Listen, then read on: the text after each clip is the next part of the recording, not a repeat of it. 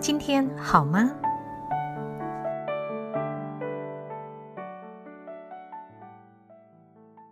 我是未成人说故事团队的主持人陈韵玲。你今天好吗？今天想要来跟大家讲几个有趣的故事，因为感觉最近大家都有一些压力。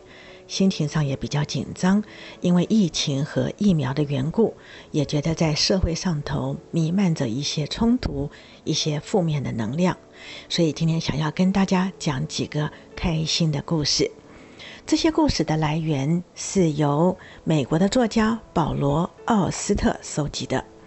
保罗·奥斯特他不仅是一个创作小说的高手，同时也主持很多节目。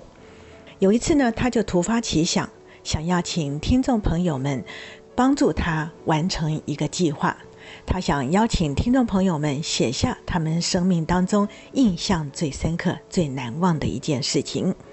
结果没有想到，听众朋友热情的响应，信件如雪片般飞来。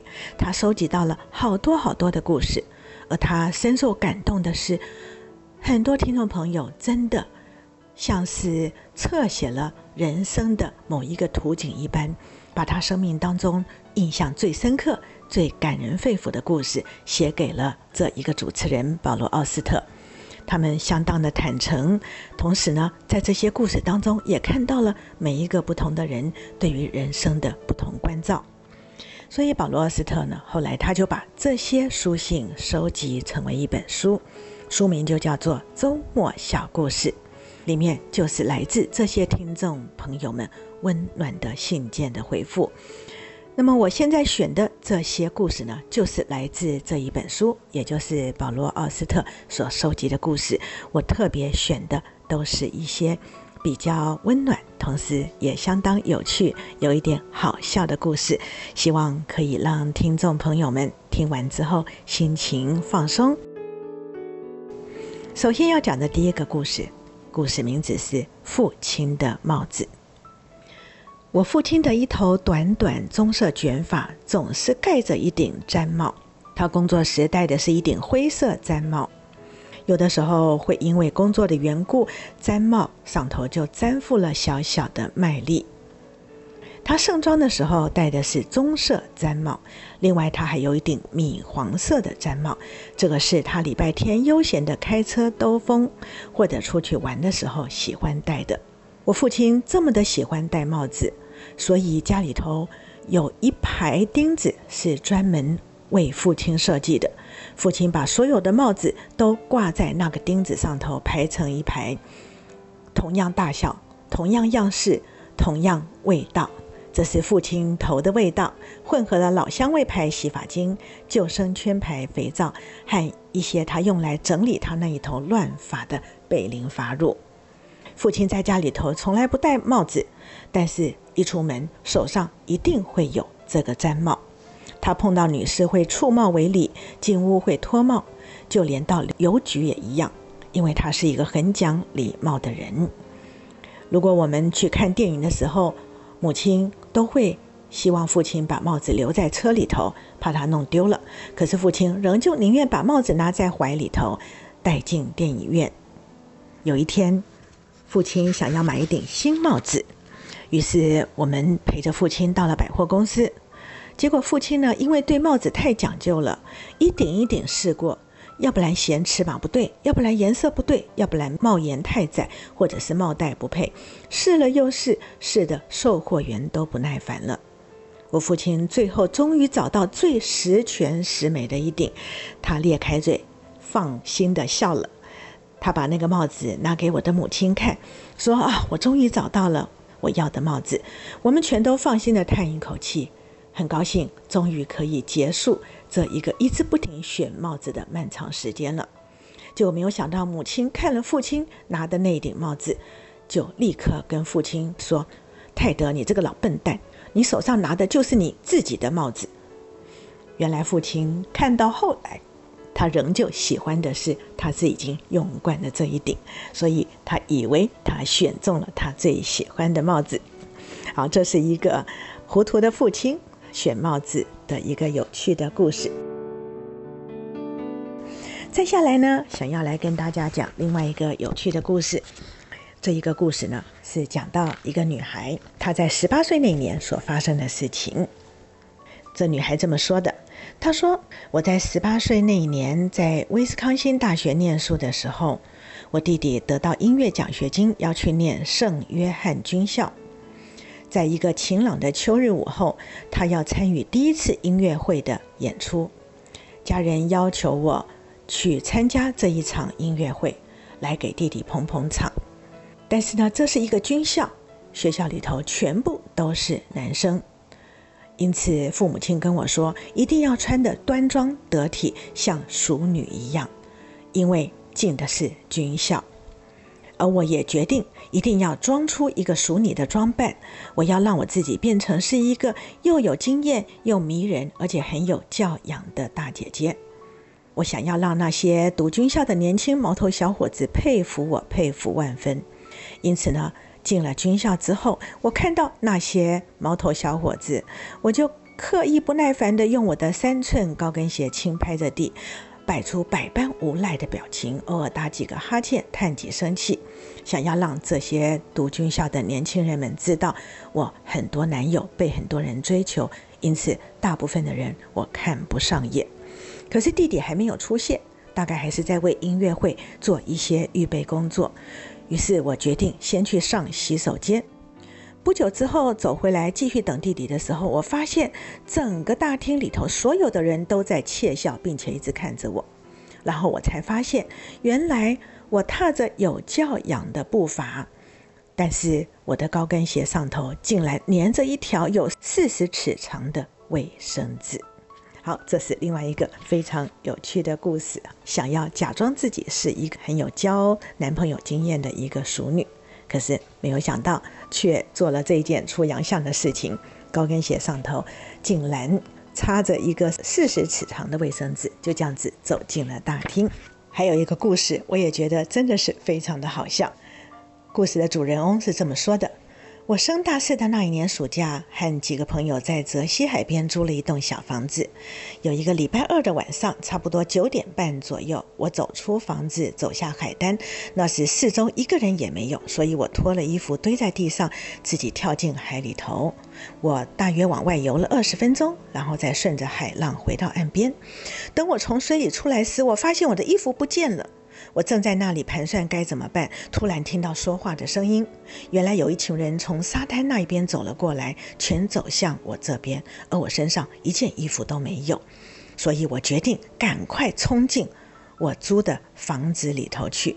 我一头冲着跑过那五六十码远的路，我看得到房子的门是打开着，也看到灯光从门里头照了出来。可是跑到近处，到最后一秒钟，我才发现。原来有一扇纱门，并不是只是一扇打开的门而已。于是我刹车不及，就撞破了纱门进去。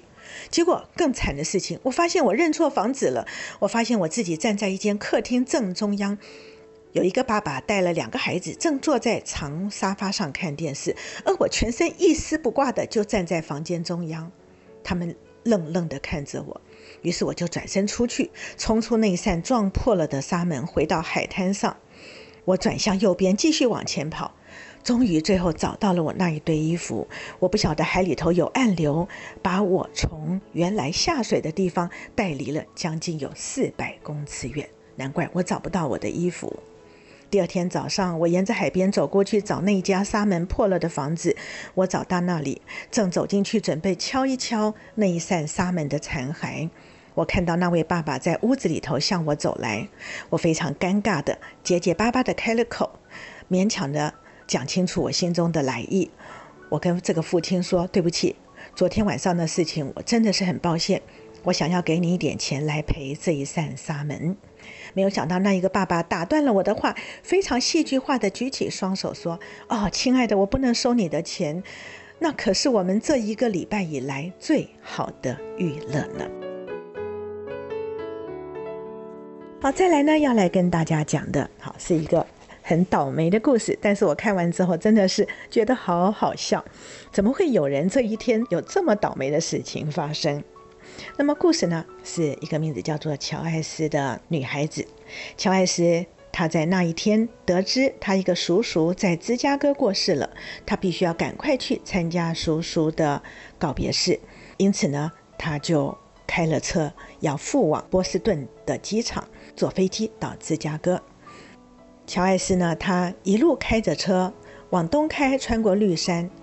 然后呢，应该要在穿过绿山之后往右转，可是他却心不在焉的左转，开了半个小时之后才发现方向错误了。他开始担心，可能告别式会有一点紧张了，怕会迟到，所以他赶紧调转车头，再回过头来，匆匆的往回走。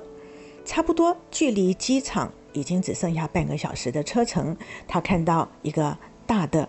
标示上面写了机场，于是他赶快下了高速公路，沿着标示往机场开。结果到了机场才发现，那一个标示讲的不是波士顿的机场，而是当地的非常小的一个机场。他还是得要再回到波士顿的机场，而他已经觉得时间真的是非常的来不及了。于是他就赶快开回高速公路，继续想办法去找到。他真正要去的那一个机场，终于他找到了。他冲出停车场，冲到了卖机票的柜台前面。他哀求已经在排队的乘客们让他先买票，因为他的班机马上就要起飞了。于是这些乘客都非常温暖的赶快让出位来，让他跑过去找售票员。结果没有想到，当他掏出支票的时候，才发现支票全部用完了，一张空白支票也不剩。而他身边唯一的信用卡是一家连锁加油站专用的，他现钞只有一元的纸钞，他没有办法买机票。乔艾斯这个时候真的绝望的想哭，他知道他再也不可能赶上叔叔的这一个告别式了，于是他决定用他身上的这最后一块钱打电话给他的亲戚，告诉他们说他已经没有办法赶上告别式了。这个时候呢，他难过的泪眼朦胧。结果他就看到有一个换零钱的机器，他可以把纸钞换成硬币来打电话。于是他就把那一美元的纸钞放进去，结果没有想到掉出来是两张政府发行的彩券。原来他把钞票放错机器了，他竟然买了两张彩券，他一个硬币也没有换到。他终于。觉得自己太倒霉了，忍不住泪水就开始从眼里滚落下来。一个男人正好走过，还拍了拍他的肩膀，说：“不要担心，小姐，这彩票买得好，搞不好会中奖哦。”这个时候，乔艾斯就只想找到一个安静的地方去让自己大哭一场，所以他走进了女厕所。没有想到，所有的女厕所的隔间的门全部都是投币式的。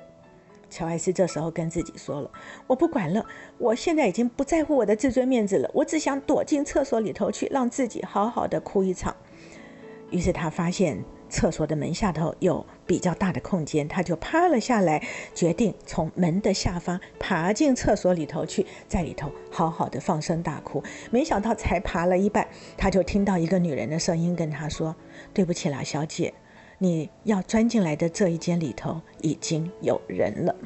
这个故事我看完之后真的是哈哈大笑，因为怎么会有一个人可以倒霉到这个地步？但是呢，这故事其实也饶富韵味，因为不管怎么样倒霉，事过境迁之后再来看，都觉得这是一个让人难忘的经验。而且呢，隔着距离看，其实也可以呈现出一些。让人捧腹大笑的幽默感。好，这就是今天跟大家讲的几个有趣的故事。希望你听完之后心中开怀，祝你平安喜乐。